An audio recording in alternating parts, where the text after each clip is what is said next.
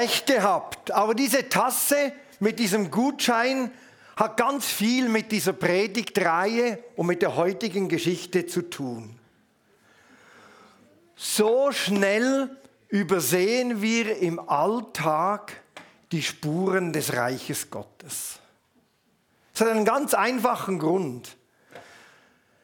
Das Reich Gottes kommt oft ein bisschen zerknittert, abgetackelt und wenig beeindruckend daher. Das war schon zur Zeit von Jesus der Fall, als die gedacht haben, naja, den kennen wir ja, mit dem haben wir noch im Sandkasten gespielt. Was kann schon der bringen? Man übersieht so schnell. Oder wir erwarten die Hilfe Gottes viel glorreicher, viel beeindruckender, krasser, weiß ich was. Krasser als so etwas. Es wäre ein gutes Essen geworden. Wir haben abgemacht, je nachdem, wer ihn findet, teilen wir dann die Person bei jemandem im Pastoralteam auf. Pech gehabt. Ich könnte euch sagen, was es bei uns gegeben hätte. Sorry, war eure Chance. Nun, die heutige Geschichte, das ist so eine Geschichte von solch einem zerknitterten Gutschein in einer sehr schmutzigen Kaffeetasse.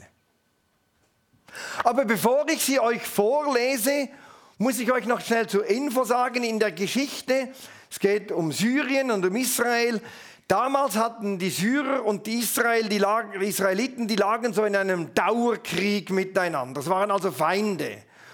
Man gönnte sich gegenseitig nichts. Die Syrer waren also die Feinde Gottes. Ausländer galten als unrein und Kranke erst recht. Das muss man sich nur mal so als Hintergrund für die Geschichte haben, damit man merkt, wie schmutzig die Kaffeetasse überhaupt ist. Ich lese sie euch einfach vor. Sie erscheint nirgends sonst als per Audio. Naaman, der Heerführer des Königs von Syrien, war an Aussatz erkrankt. Ist also der General der Feinde, ein Ausländer, der Feind, ein Unreiner und nun hat er Aussatz. Er war ein tapferer Soldat und der König hielt große Stücke auf ihn, weil der Herr durch ihn den Syrern zum Sieg verholfen hat. Über den Satz muss man auch mal nachdenken. In seinem Haus befand sich ein junges Mädchen, das von syrischen Kriegsleuten bei einem Streifzug aus Israel geraubt worden war.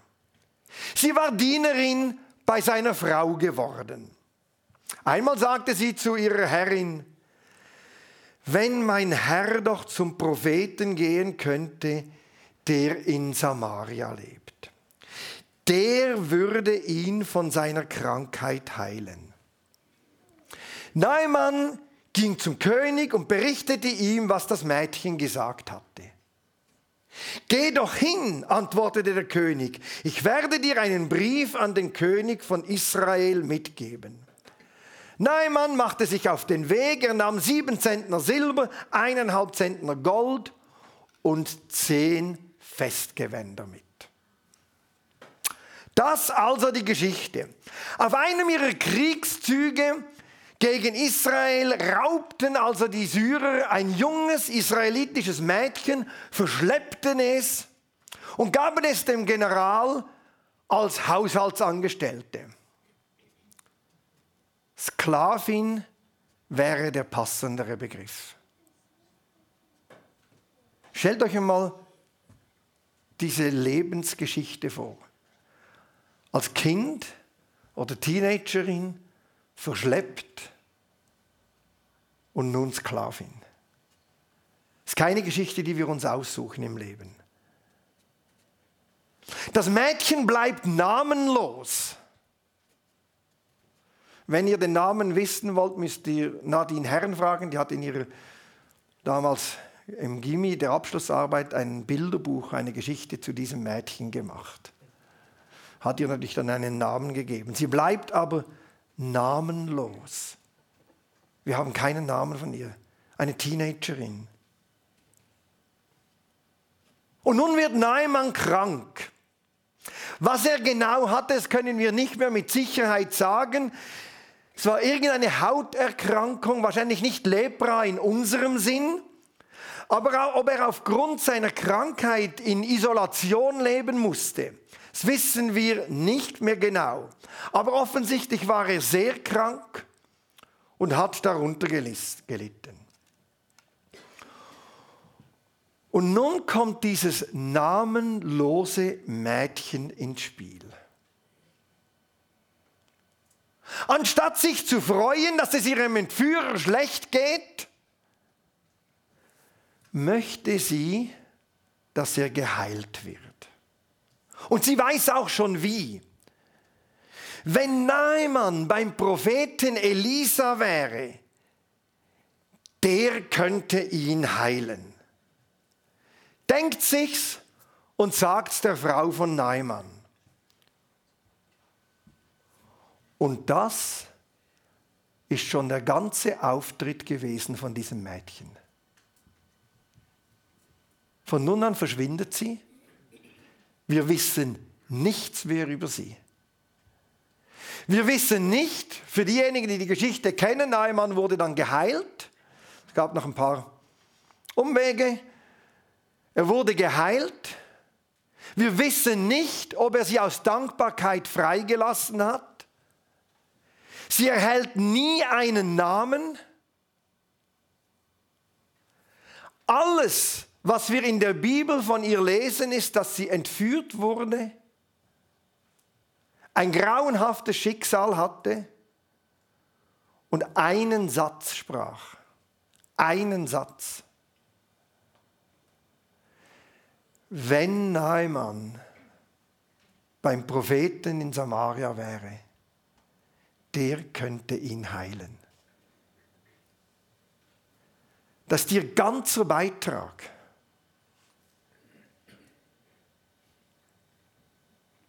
In jedem Theater, in jedem Film wäre das die absolute Nebenrolle.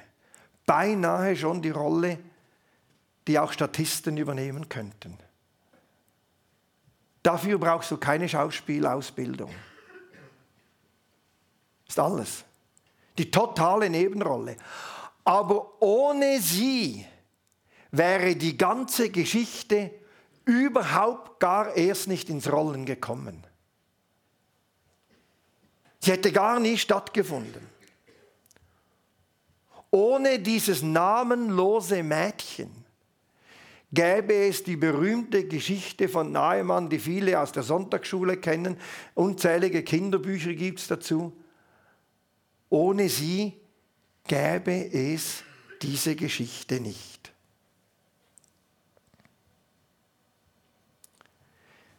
Mich hat das unglaublich, mir hat das Mut gemacht. Mir hat das unwahrscheinlich Mut gemacht. Es reicht, auf dieser Welt zu sein, namenlos zu bleiben und eine völlige Nebenrolle zu haben, damit Gott eine unwahrscheinliche Geschichte schreiben kann. Es braucht gar nicht mehr. Einen Satz. Die Geschichte geht dann so weiter, Neumann macht sich tatsächlich auf den Weg und für ihn als Heiden war klar, nur eine einflussreiche Person hat auch Zugang zu einflussreichen Göttern. Das war in der Antike so geregelt.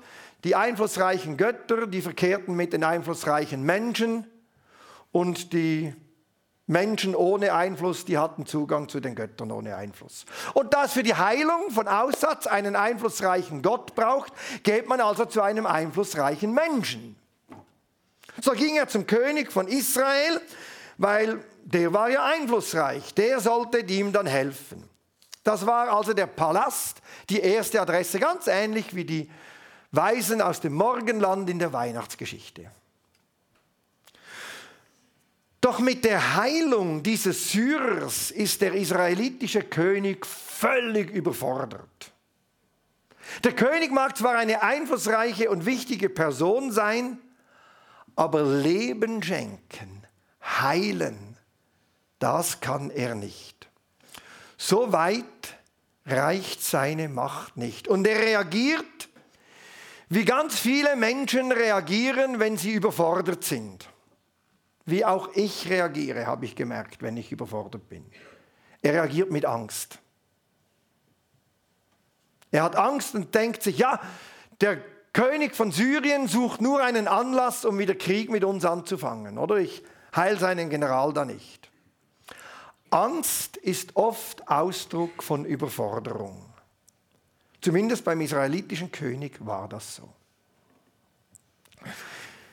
Naaman findet dann doch noch den richtigen Ort für seine Hilfe. Das war dann kein Palast, sondern irgendeine Hütte, wo ein Prophet drin wohnte. Nun wird er sich selber zum eigenen Hindernis.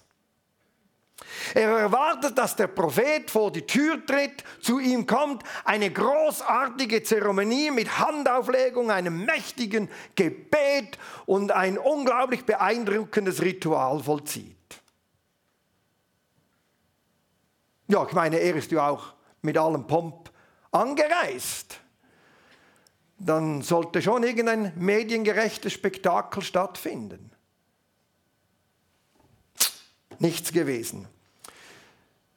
Der Prophet bleibt drinnen, schickt seinen Diener und sagt zu Neumann, geh mal in den Jordan, tauch dich siebenmal unter und dann kommt die Sache schon in Ordnung. Das hat dann Neumann geärgert. Enttäuscht will er sich abwenden. Diesmal ist er es, der mit Wut und Ärger reagiert. Es ist ihm zu banal. Er, findet, er sagt das sogar, es ist ihm zu schmutzig. Er sagt, hey, also die, die Flüsse in Syrien haben eine bessere Wasserqualität als der Jordan. Das sagt er. Ist ihm zu, naja, ist jetzt auch nichts Großes, oder? Und er kommt ja nicht mal selber raus, sondern schickt seinen Diener da raus. Also er hat sicher irgendetwas Pompöses erwartet. Auf der ersten Station seiner Suche ist der König überfordert. Nun ist Naemann zu wenig beeindruckt und verärgert, weil das Problem nicht vollmächtig und medienwirksam gelöst wird. Und er will sich zurückziehen. Und es ist einer seiner Soldaten, der ihn dann zur Vernunft bringt. Am Ende wird Naemann geheilt geht nach Hause, die Geschichte spitzt sich dann zu und wird zu einer ganz frechen Story über Gottes Liebe gegenüber den Feinden von Israel. Oder die Ausgangslage habt ihr noch. Die Syrer überfallen dauernd Israel, das ist der General, der wird krank. Und anstatt dass Gott ihn jetzt umbringt, damit die Israeliten Ruhe haben, heilt er ihn. Was für eine unglaublich freche Geschichte. Es geht ja dann noch weiter, dass am Schluss der Diener von, von Elisa krank wird, weil er geldgierig wird. Und dann habt ihr das ganze Paradox. Der Feind wird geheilt und der eigene wird krank.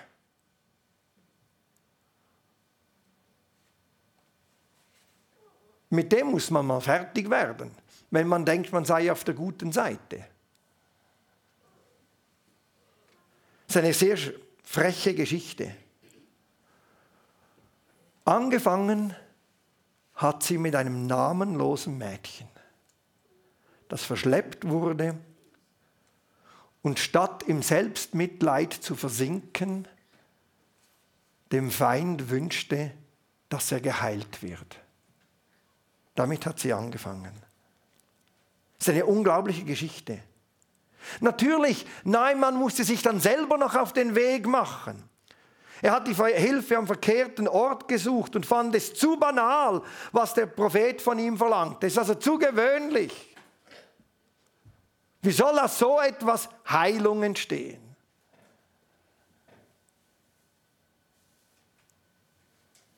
Aber irgendwie hat er den Rang noch gefunden.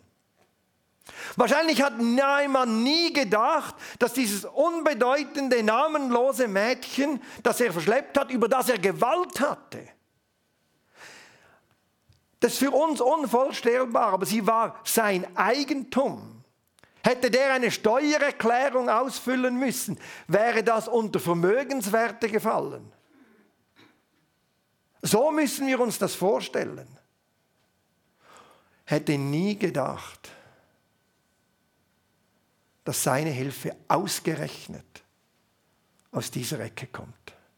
Ausgerechnet. Das war ihm viel zu gewöhnlich. Ist euch auch schon aufgefallen? Eines der größten Probleme, die Gott hat, das ist, dass man ihn am falschen Ort sucht.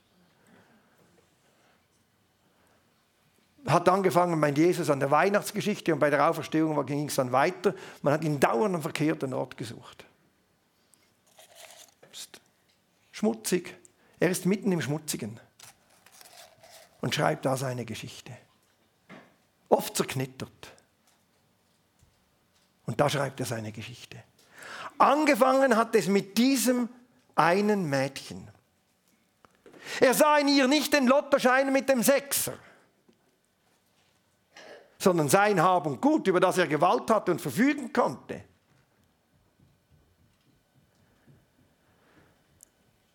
Manchmal beginnen die ganz großen Geschichten Gottes einfach damit, dass wir irgendjemandem sagen, ich wünschte, du könntest mal mit X oder Y sprechen. Vielleicht weiß der einen Rat. Vielleicht kann der weiterhelfen.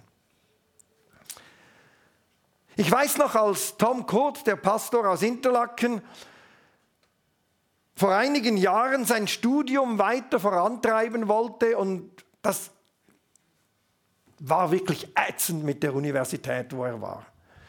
Es war harzig, es war ätzend, die haben nicht vorwärts gemacht und wirklich mehr so als Anteilnahme als als tiefste Überzeugung habe ich ihm gesagt, ach, vielleicht könnten wir mal mit Chris Thomas, das war mein früherer Ente-Professor, sprechen. Vielleicht hat der eine Idee. Ich habe mir wirklich nicht viel dabei gedacht. Kurz danach an einer Tagung haben wir den getroffen. Und dann hat Tom noch gesagt, ja, frag ihn doch jetzt mal. Dann bin ich zu ihm und habe das Chris erzählt. Heute ist Tom im Endspurt mit seiner Dissertation an dieser Universität. Natürlich schreiben muss er noch selber. Oder? Das ist so mit Wundern. Le leben muss man nachher immer noch selber. Also nur dieser eine Satz. Hey, vielleicht könntest du mal mit Chris sprechen. Vielleicht hat der eine Idee. Und der war so interessiert an diesem Forschungsprojekt, dass er gesagt hat, du kannst gleich kommen. Ich nehme dich als Doktorand.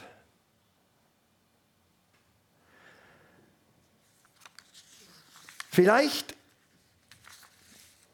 beginnen solche Geschichten aber auch manchmal damit, dass wir hören, wenn jemand etwas sagt, den wir eher als schmutzige Kaffeetasse anschauen, anstatt einen Gutschein. Und darauf achten und hören, so wie Naaman auf seine Sklavin hörte. Auch da kann ich mich an eine ganz banale Situation erinnern, die ich zuschauen konnte. Es war an, an einem großen Anlass.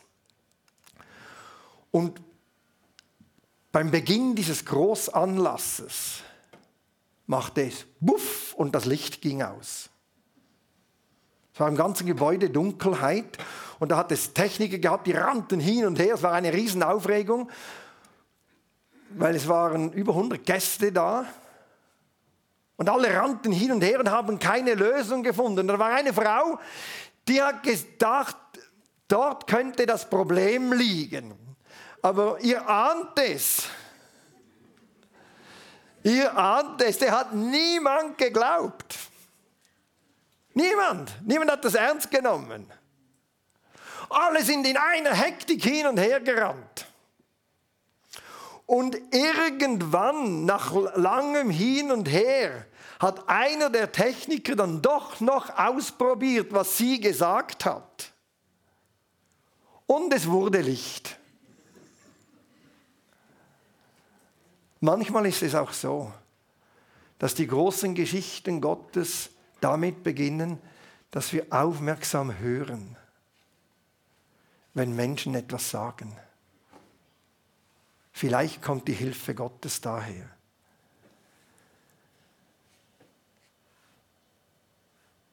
Vielleicht ist es jetzt der Moment, in dem wir uns fragen und überlegen, wer war in meinem Leben schon so ein zerknittertes Papier, eine schmutzige Tasse und es hat sich zum Gutschein entwickelt, zum Sechser im Lotto. Oder wer könnte es sogar sein? Oder vielleicht ist es der Moment, dass wir uns fragen, wer ist mein Nahemann? Wen könnte ich mit jemand anderem vernetzen? Oder das Mädchen konnte ja Nahemann nicht heilen. Vielleicht beginnt die große Geschichte Gottes einfach damit, dass ich jemandem sage, hey, vielleicht könntest du mal mit dem und dem reden. Der könnte dir weiterhelfen. Einfach mal ausprobieren.